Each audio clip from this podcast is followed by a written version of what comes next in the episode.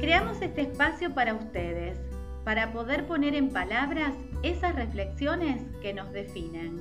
Mis palabras se escabullen, lastiman, alegran, rebotan, se esconden, cuenta historia, relatan quién soy, viajan en el tiempo.